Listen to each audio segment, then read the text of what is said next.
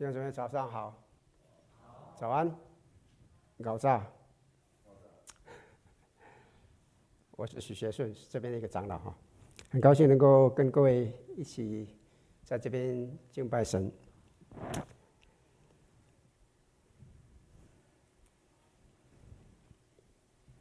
不屈不挠，是我们专注哥林多后书，探讨如何。在我们所有的生活挑战中，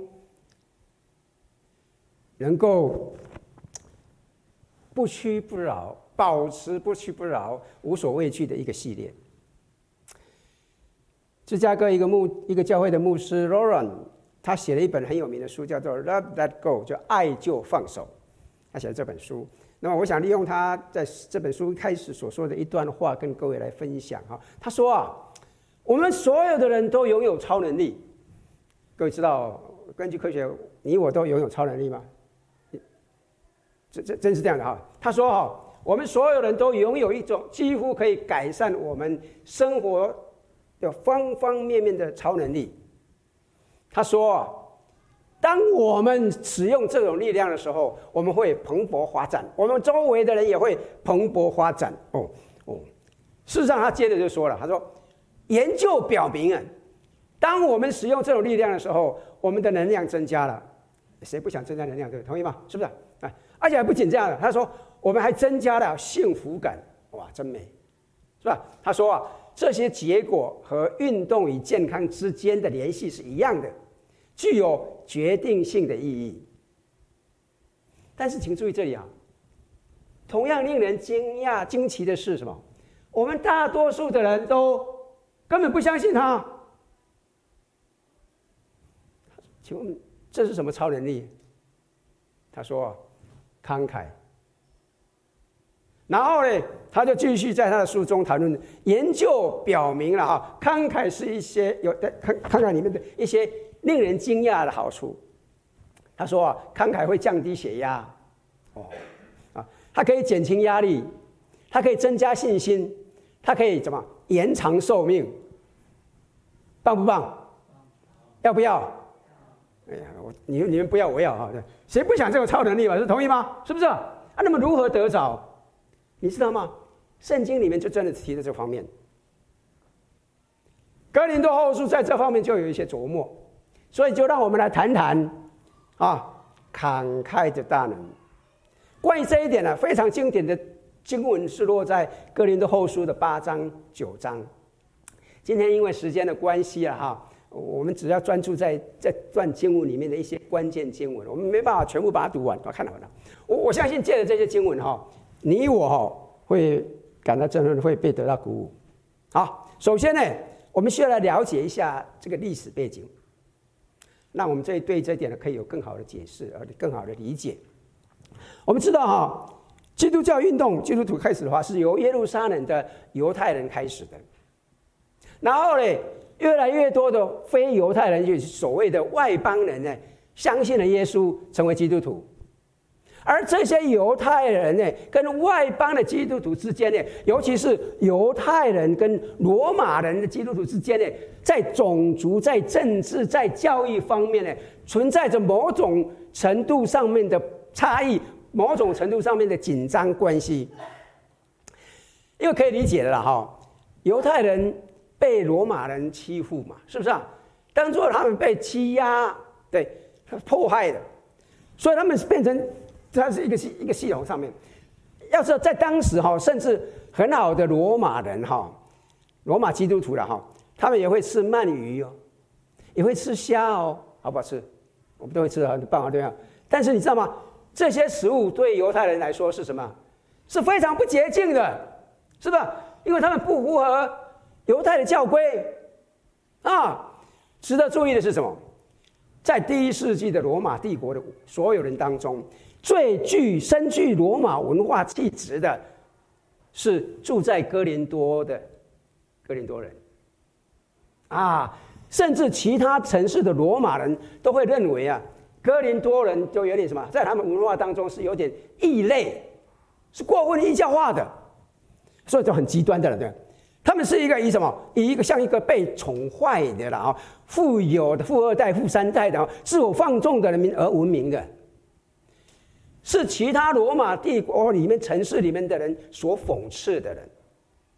因此呢，当犹太基督徒啊这些非常保守的基督徒这些人啊，听到大洋彼岸的这些哥林多的这些罗马人，现在啊。他们也相信耶稣喽，哎，也是从我们圈子里面的人，也是基督徒的时候，哦，他们怎么样？他们可能还不至于不承认了，但没办法的。但是怎么样，在他们心里面可能起来还是持着怀疑的态度的。我讲清楚了没有？请记住哦，他们之间是存在着紧张关系的，是不是？然后可怕的事情发生了，耶路撒冷遭遇了严重的饥荒，人们面临着挨饿，他们吃不饱。不要说穿穿不了啊，吃不饱。哎，所以呢，这个时候使徒保罗呢，就到就对这个地区的外邦基督徒说：“嘿，让我们来帮助我们在耶路撒冷的那些犹太基督徒，那是我们的弟兄，他是我们的姐妹啊！啊，所以他是其实在在外邦的教会当中啊，为这个食物募集的基金。当然了，这个不仅仅是要喂饱犹太耶路撒冷的犹太人而已，他心目当中什么？他有一个心愿，因为保罗认为这是在神家中这两个分类的族群里面可以有和解的机会，这是一个非常棒的机会。其实，请你容许我说了哈，这段经文对我们今天来说也是非常重要、非常实际的啊，在我们当中也是同样会有这种现象发生。那这这个很重要，所以让我们来看看哈，保罗对哥林多人说了什么。让他们在这个补补足，在这个赈灾爱心上面得到激励，好，为他们提供一些动力。我要请各位注意，先注意这里了哈，他们所做的一件事情哈，完全是没有一丝一毫的内疚动机，这是非常重要，这是完全百分之百积极正面的啊。保罗的书信里面去注，你去注意的话，他从来都不会用你让你觉得你还有没有没有做这件事情就完蛋了，他是用非常积极正面的哈。保罗说要过一个。慷慨的生活，要成为一个慷慨的人，要被这里面三个积极的要件所启发啊。首先呢，要被给予的正面例子所启发，给予的正面的例子，要看到您身边在给予上面那些积极正面的榜样。保罗在这边提醒他们，当然了哈，也提醒我们了哈，我们身边其实有很多在给予上面有积极正面的例子，同意吗？拜托，这么这么几个人点头。南谷非常有名的就是爱心呐、啊，同意吗？哎，感谢赞美神哈。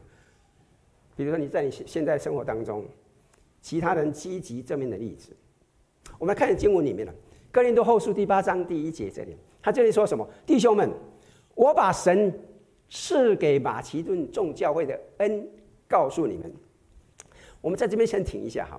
这里的恩就是我们大家都很熟悉的恩典，恩典这个词在圣经当中是非常重要的字眼之一啊，在第八章、第九章里面，它出现了有六次。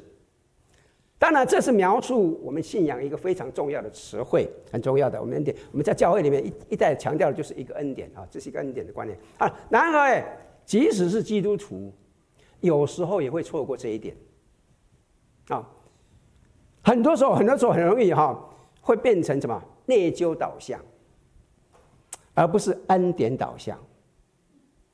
一出门踩到了那个假黄金，哎呦，是不是神在惩罚我了？你有没有这个观念？我今天一看，哎呦，轮胎爆胎了，哎呀，我是不是昨天晚上我做错事情，神在惩罚我？我们这个观念里面重要，就是内疚的观念在里面。其实不是这样子的。这个很重要的观点，我们其实很容易就会落在这个光景里面，我们很可能变成一个有罪恶感的人，那么试图让别人如何做一些事情，如何去投行行动啊，如何思考啊，如何去投票啊，都会感到内疚。如果我不这样做的话，怎么样？我是我是犯罪的，哦哟，我不行的，我是很糟糕，我怎么可以成为南谷基督会堂的基督徒啊？我，请你注意哈，弟兄姊妹，这个不是圣经的一部分，这个其实我这样讲，这不是我们信仰的全部，好不好？我希望我讲清楚了。我们的信仰在于什么？在于恩典。恩典是什么？恩典是什么？我相信各位不会陌生啊。对，恩典什什么是恩典？恩典就是意味着是白白的恩惠，对不对？一点意味着神将美好的礼物慷慨的赐给您，赐给您，赐给我，是不是？恩典意味着一直神一直在您的身上给予你我不配得的好礼物，是不是？他就是丰丰富富的将他免费的给了你，给了我，啊，就像我们的救恩免费的给了我们。你们可能没有注意到，我每次的呼吸。每次的日日出，每次的日落，中间之间存在的各式各样、无数的恩典礼物，都是从神那边流过来，同意吗？有几个人点头，算了啊。你你不觉得你你呼吸是神给你的恩典吗？你想一想看，如果你不呼吸，你看怎么样？你马上翘辫子，你知道意思吗？这是神的恩典来的。我今天能够站在这边，我必须说了哈。很多人都知道，我今天活在这边，我今天能够站在这边跟各位讲，听我这边讲话，是神给我的恩典。我其实我早都该死了，没死，对？这是神的给我的恩典啊！我们真的要了解这件事情哈。我们其实我们得的越多，我们就会越多这样过日子，OK 吗？我们就会像这些马其顿人一样，这样的向其他的人散发出恩典。恩典的生活是得到恩典，然后也能够把恩典流露出去，这是一个恩典的生活。在第二节，保罗就说了，就是他们在患难中受大试炼的时候，能有满足的快乐，在极穷之间还显出格还格外显出他们的乐捐的厚恩。我相信我们当中应该有认识这样特征的人嘛？同意吗？是不是？有没有？你是否认识在你生命当中的人？可能在你的过去，也可能现在哦，充满了欢乐。但是你看他的情况，他是极度贫困的，但是却又非常慷慨，非常乐意捐书给，非常乐意帮助人的。弟兄姊妹们，我们可以从这些人的身上，可以从这些弟兄姊妹身上得到激励，得到启发。这是圣经提醒我们的。亲爱的弟兄姊妹，你知道吗？慷慨是一种与财富多寡完全无关的心态。慷慨完全不受制于财富的一种心态，不是说，其实你可以知道哈，有些人就是没有这种心态，有钱的要命，却怎么样，一毛不拔；有些人穷的要死，可是怎么样，两个钱，毕生的穷寡妇的两个钱就投进去。我相信我们当中可以看得到，所以这个完全跟你的财富没有关系的，同意吗？这是一种心态。这是您的一种想法，这个是跟你银行里存款里面有多少没有关系的。你千万不要觉得，你告诉我说那个人银行里面存款很多，他一定是有爱心的人，会慷慨的人，不见得，同意吗？这个很重要的地方什么？这是一个丰富有余的心态，而不是稀稀少短缺的心态。我告诉你，你再怎么有钱哈，如果你没有心的话，你会觉得你还不够，还不够，还不够，同意吗？但是如果你那个心的时候，你就会给出去，没有关系，给了这个流通的，我给出去，神怎么还会加进来？这个是一个心态，这个就是保马其顿他基督所拥有的。这就是为什么保罗说：“弟兄姐妹啊，哎呀，你看到没有？你要受他们的启发啊，想一想他们这些正面的例子，在患难当中受大试炼的时候，能有满足的快乐，在极穷之间还显出他们乐捐的厚恩，看到没有？”看看这些例子，受到他们启发。然后，其实他说：“你们也要想一想哈，你们也要想想耶稣基督正面的榜样，耶稣基督正面的例子。”我们跳到第九节，保罗在这边说啊：“你们知道啊，我们的主耶稣基督的恩典，这里又回到什么？又回到这一点了，恩典啊！你们知道我们主耶稣基督的恩典怎么样？他本来富足，却为你们成了贫穷。”叫你们因他的贫穷可以成为富足。耶稣基督，你看，远远有一个远远超过我们想想象的富足，同意吗？是不是？而他什么？他却放弃了在天堂上的一切，他降生在马槽里面，然后在墙城外面的十字架上被处死。为什么？出于他对您、对我、我拥有那个满意的爱，没有任何条件的。没有任何条件的，完全的恩典，毫不缩减的慷慨，没有偏没有没有没有偏见的，没有说你是台湾人的多给你一点恩典，你是大陆来的给你少一点恩典，没有，完全一模一样。当然，这不仅仅是我们的榜样哈，他更是我们的救主，是不是啊？但当我们能够有这样想象，能够看到耶稣基督这个些正面的榜样的时候，弟兄姊妹们，我们就能够给，可以吗？为什么圣经讲讲得很清楚的？我们给是因为什么呀？因为他先给了我们。我们能够爱，是因为他先爱我们。然后最后保罗说：“你们也要怎么样？要受到。”神渴望人人平等的启发，你们也要看到神渴望人人平等的正面例子。我们可以在圣经当中一再的看到这一点，非常棒的一点。我们跳到第十二节，这里说：“因为人若有愿做的心，必蒙悦纳，乃是照他所有的，并不是照他所无的。”他他他是在说，保罗在说说，神不会因为你没有，你没有做哦，然后就来就来审判你。再说，不是罪恶感的啊。你怎么还说你是基督徒啊？你怎么没有做这个事情？神不会这样讲啊！神并没有要求我们同样的给出数额数额。你今天看到一个弟兄，看到一个姐妹有需要，今天开始，所有弟兄姊妹们，南谷基督徒会堂的所有弟兄姊妹，每一个人捐献两百块钱，没有，神没有让你这样做。多的可以多给，你可以给两千，给两万，给二十万更好。如果你没有二十块。十块甚至两块钱都一样，这完全是什么？完全是一个心态问题，同意吗？讲清楚了没有？啊，如果你现在不能给，你也不要担心，也不要有压力，神不会说啊这样子跟你踢出去，不会的。我们当中有一些人失业，或者是其他原因在经济上面有拮据，如果弟兄姐妹们在爱心上给你支持，请你记住，这是神给你的，有这个观念，好不好？完完全全是弟兄姊妹们心甘情愿乐意的，是我们的喜悦。啊，如果弟兄姊妹们你现在可能处在一个相当不错的情况里面，感谢赞美神，给你这机会，给你处在一个可以给出去的一个环境里面。那么怎么样？你除了感恩的心以外，你可以成为一个流入的管道。保罗在第十三节、第十四节又说了：“我原不是要别人清醒来你们狩猎，乃是要什么？”乃是要什么？均凭，怎么个均凭？就是怎么样？要你们的富余，现在可以补他们的不足，使他们的富余将来也可以补你们的不足，这就均平了。他说：要你们的富足，现在可以补足他们。他们是谁啊？耶路撒冷的犹太人，补足他们的需要。因此怎么样？将来有一天。啊，他们的富足可以转过来，来供给补足你们的需要。亲爱的弟兄姊妹们，我我当然不希望有这种事情发生了，哈！但是我相信各位会同意，我们有一天，我们有一天仍然有可能哦。我再说一遍，我不希望有这种事情，仍然有可能我们会有需要的时候，阿门。而在那个时候，我告诉你。你不用担心，神会使用其他弟兄姊妹来帮助我们。阿门。圣经说：“这就均平，这个就是神的心意。”弟兄姊妹们，请注意他这边所谈的一件事情，在罗马文化里面真是很不一样的，它有特别意义。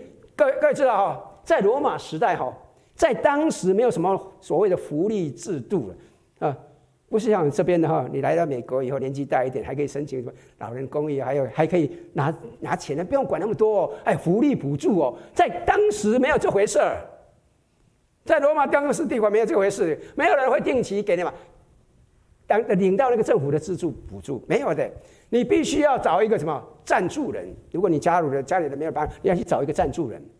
当时的罗马慈善体系是这样的哈，富有的罗马精英他们。有时候他有钱的话，他们的确有那个心，他们会什么？他们会去认领一些穷人，哦，或者是贫穷的家庭，或者是一个贫穷的社区，那么成为所谓的他们他们的客户，client 啊，就很有意思哈，啊，成为他们客户哈，那么他们就这个这些精英、这有钱人，就成为这是客户的赞助人。但是请你注意哦，这个不是无条件的关系哦，啊，这个不是无条件的关系哦，这个客户跟赞助人。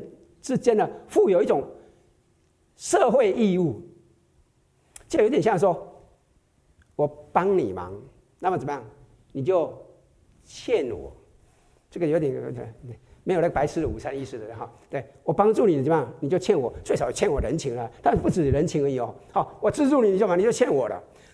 保罗是什么？哎，哥林多人啊，我不希望你们哈。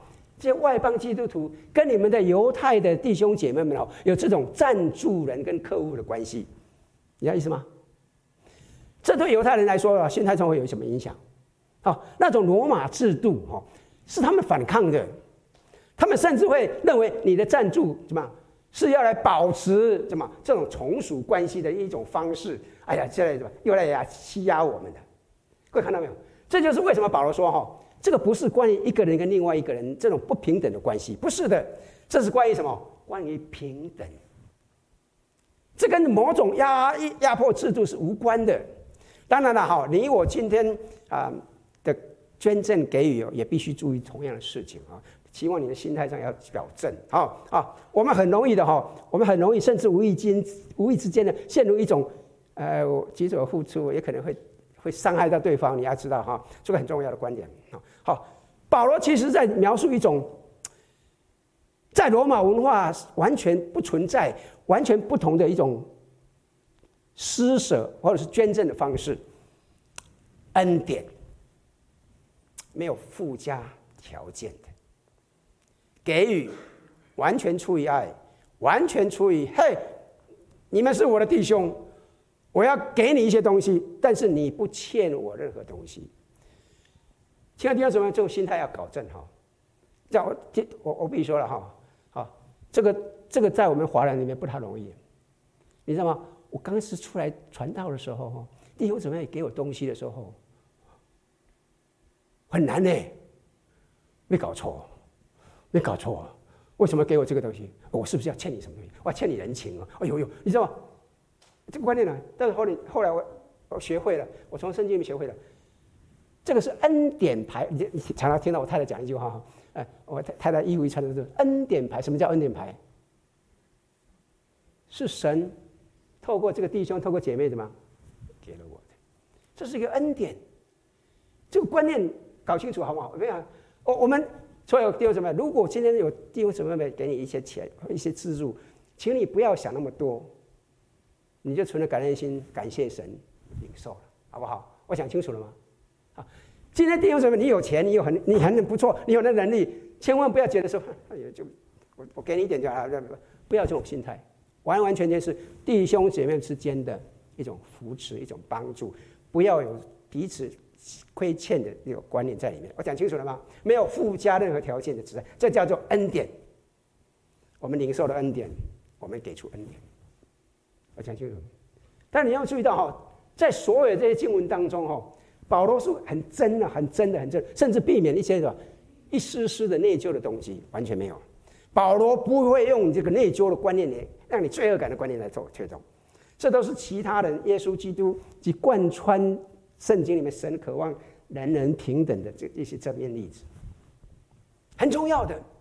为什么？因为请注意哈，正面的积极比挑起那内疚更有效。正面的积极总是比挑起内疚更有效。结果什么？你如果你去注意保罗的书信的话，保罗所强调的都是一再的，就是用正面的指引，帮助我们用正面的观点来看这件事情，很重要的，同意吗？这是保罗的意思。所以保罗在这段话里面哈，他所要表达的，要成为一个慷慨的人，要有动力，要活力，要成够过一个慷慨的生活的话，首先看看一些给予正面的例子。我相信我们旁边有很多人，哦，看看他们，哦，然后第二点，要有一个给予正面的理解，对于给予的本质要有一个积极正面的理解，啊，我的意思想一想哈，我们很容易哈，就将这个给啊变成一种损失啊，给出去，这个心态上要改变，啊，这种范例这种 paradigm 要改变一下，实际上这是德，你知道吗？而不是施，其实我们中国人有一句话，舍得了哈，对吧？我们讲的这个不是施，这是一个德，这个很重要的哦。我们没有损失金钱，我们没有浪费时间，这是一个什么？这是一个得意的收获。我希望讲清楚了。我们实际上在观念里面，我们是在投资，是不是啊？你们都很喜欢投资嘛，对哈？你们投资股票，投资在弟兄姊妹身上。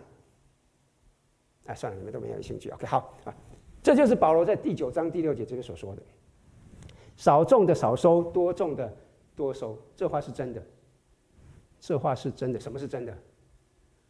什么话是真的？就是这句话，第九章第六节是吧？对吧？保罗说什么？少种的少收，多种的多收。这句话是真的，有没有道理？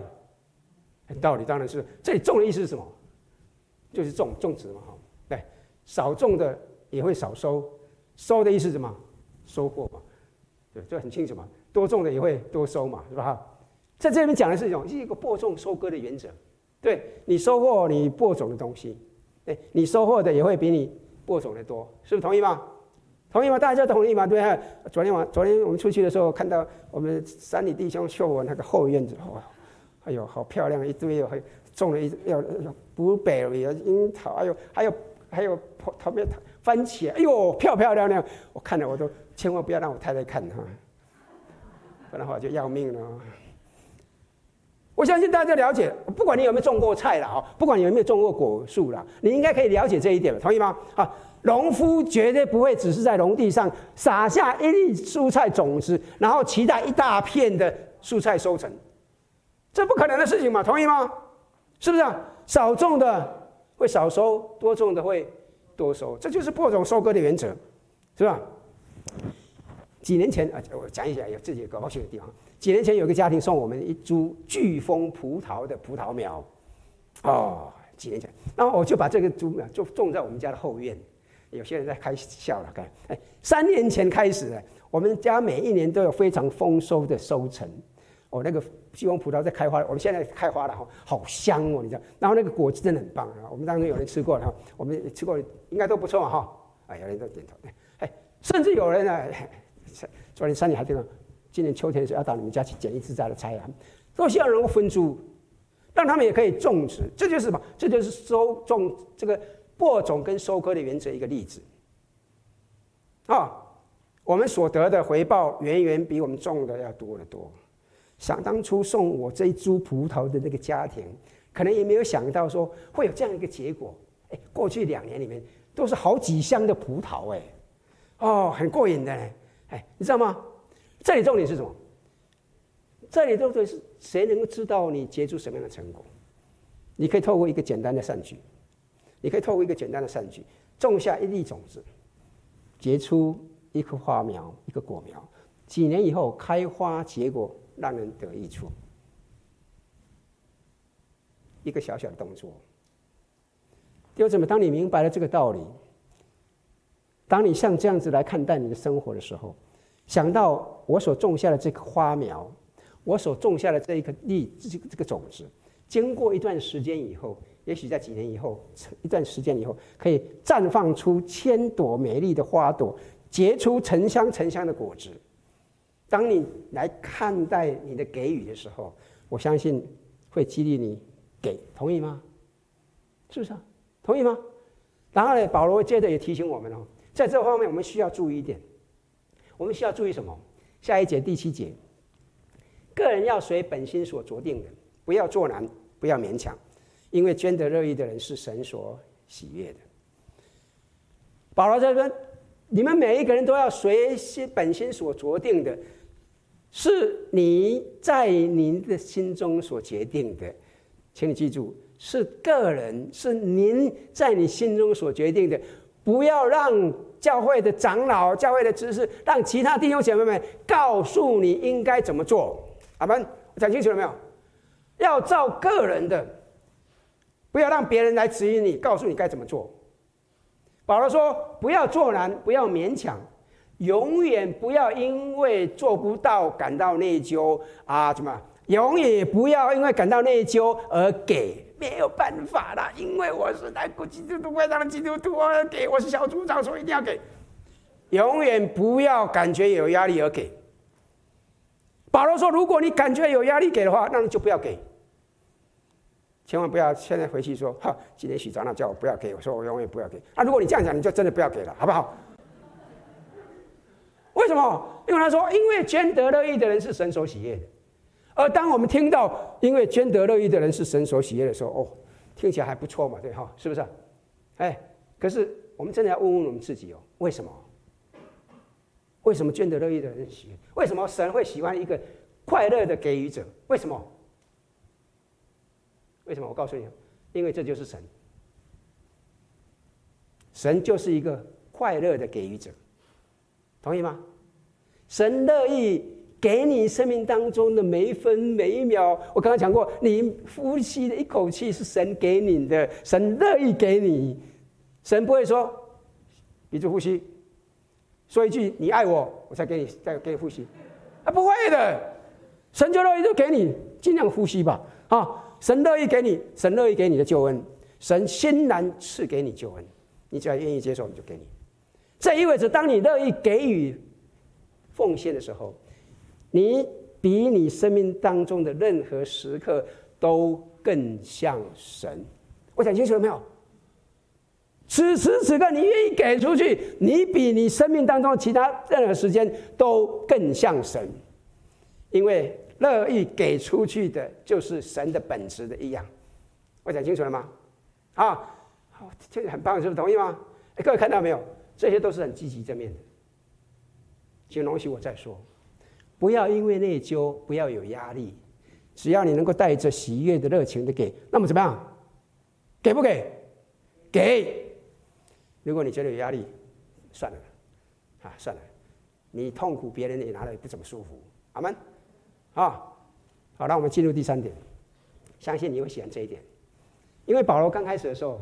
他谈到了积极的例子，然后呢，谈到了给予的积极的一个正面的理解，然后他就进入到这个飙升到情绪高潮，进入第三点。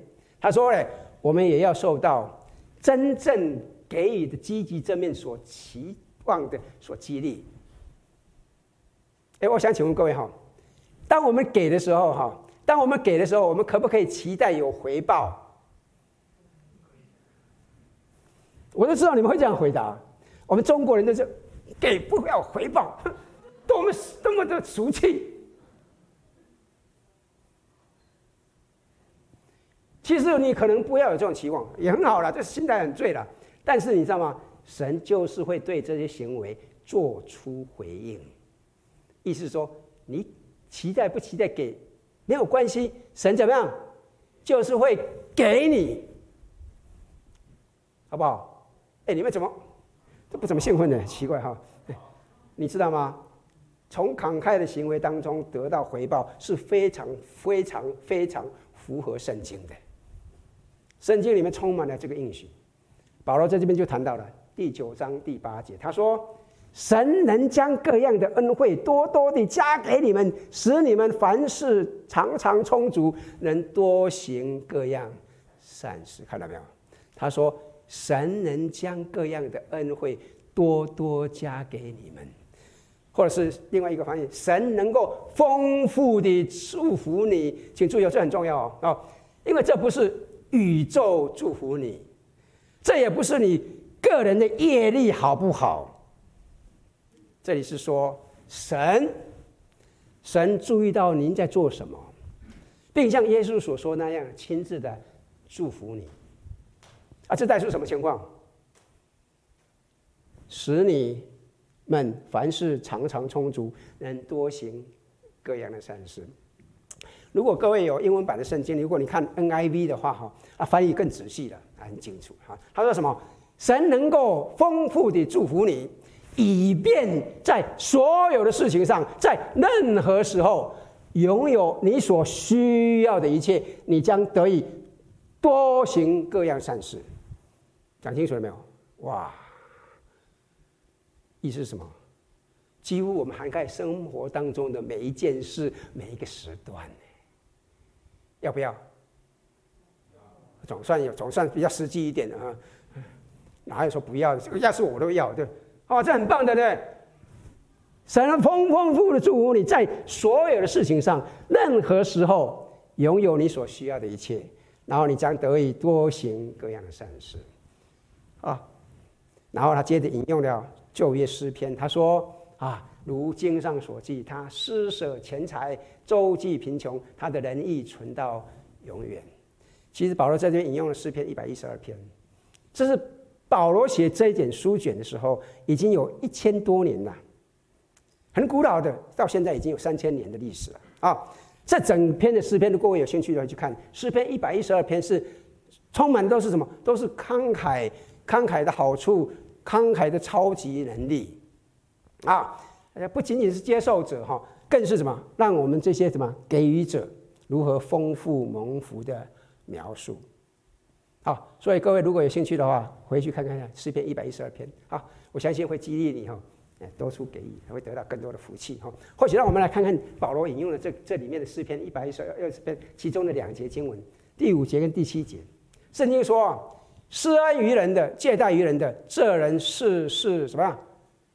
顺利。”好不好？好，那接着注意他说的哦，啊，他必不怕凶恶的信息。谁喜欢？我还没有问我，你们就马上点头。我说，谁不喜欢你没有凶恶的事情啊？对，同意吗？相信没有人不喜欢这种事事顺利的嘛。不喜欢不必惧怕有凶恶消息，同意吗？是不是啊？好，圣经说，其实圣经其实研究也也证明了哈，现在研究也证明了，慷慨的人哈，往往对未来更有信心。为什么？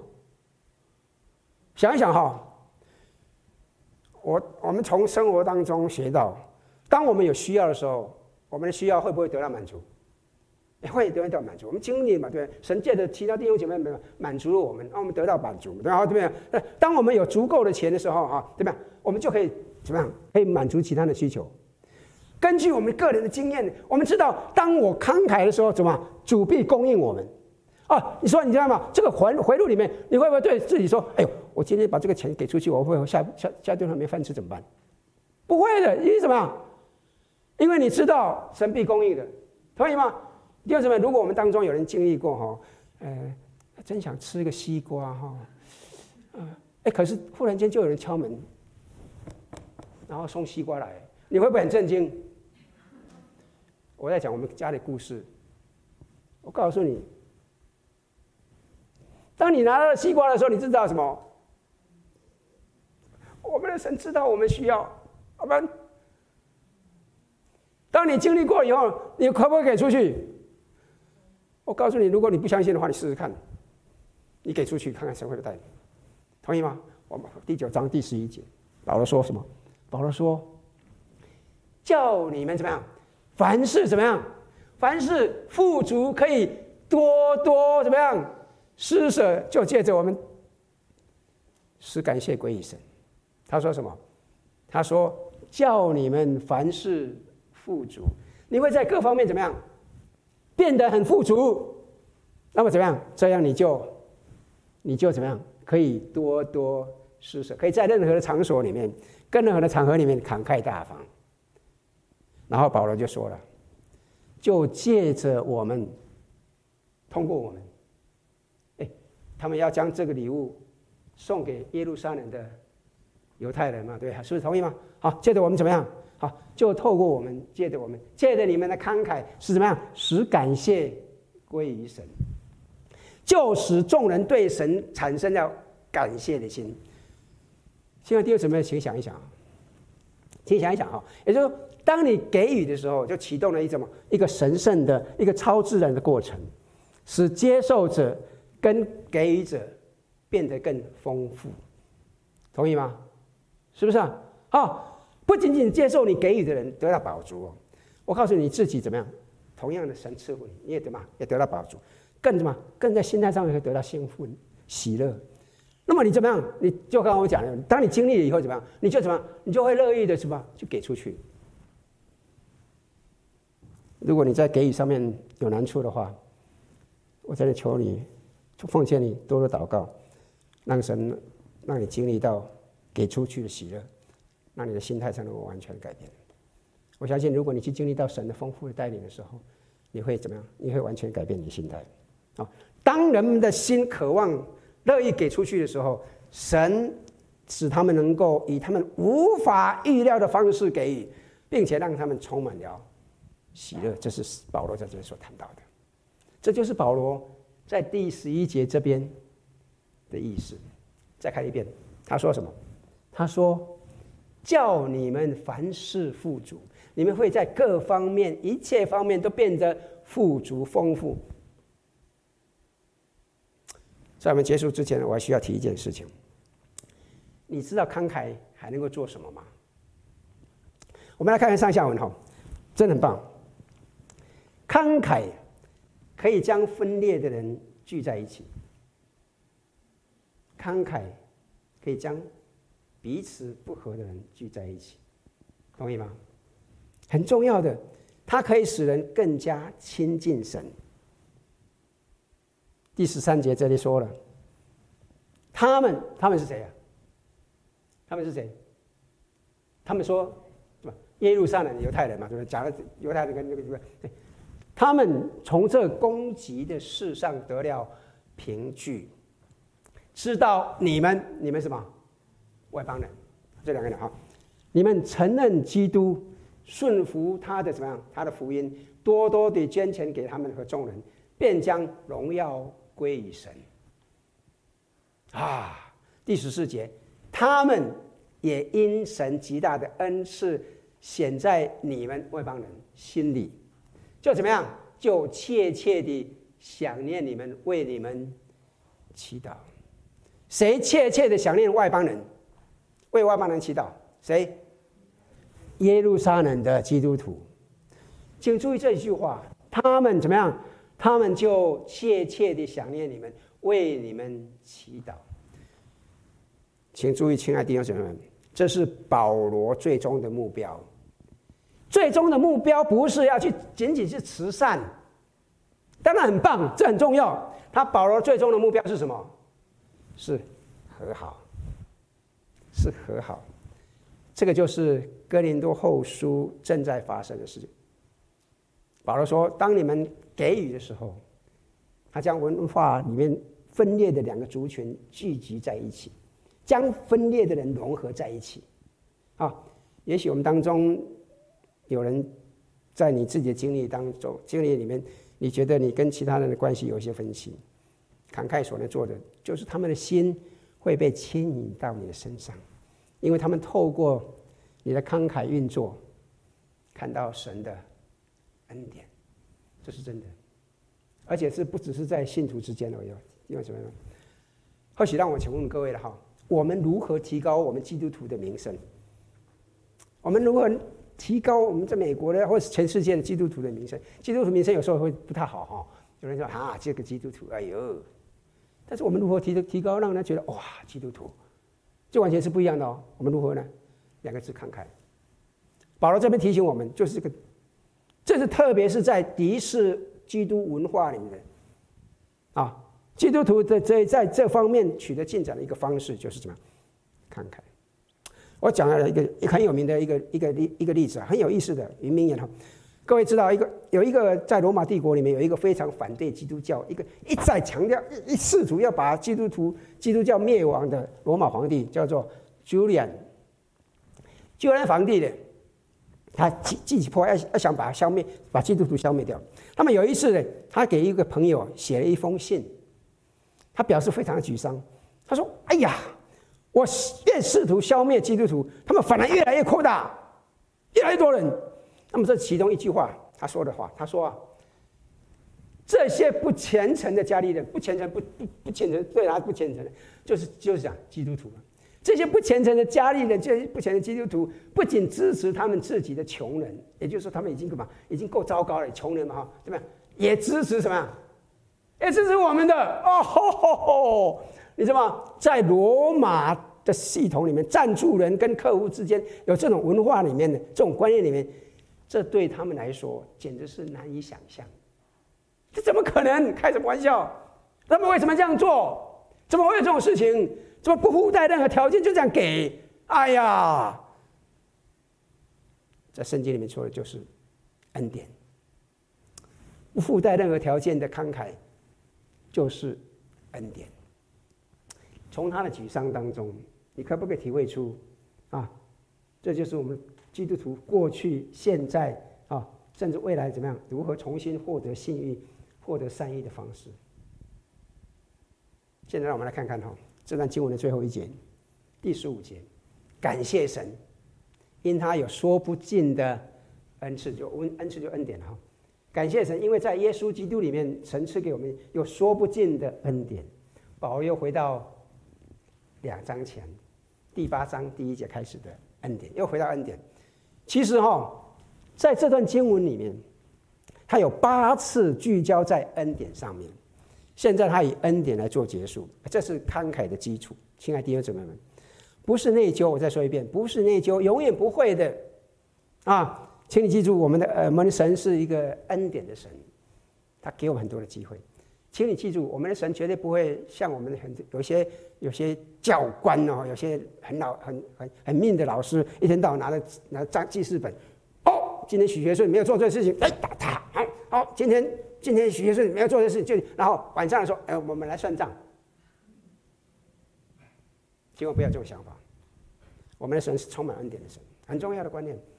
神每天赐给我们无数的恩典，更重要的是，神赐给我们耶稣基督难以形容的礼物，说不尽的恩典啊！所以，我最后的问题很简单：您收到这份说不尽的恩典了吗？您收到这份难以形容的礼物了吗？你想要吗？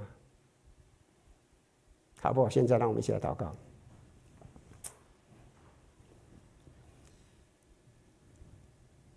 天父，我们此时此刻真的是愿意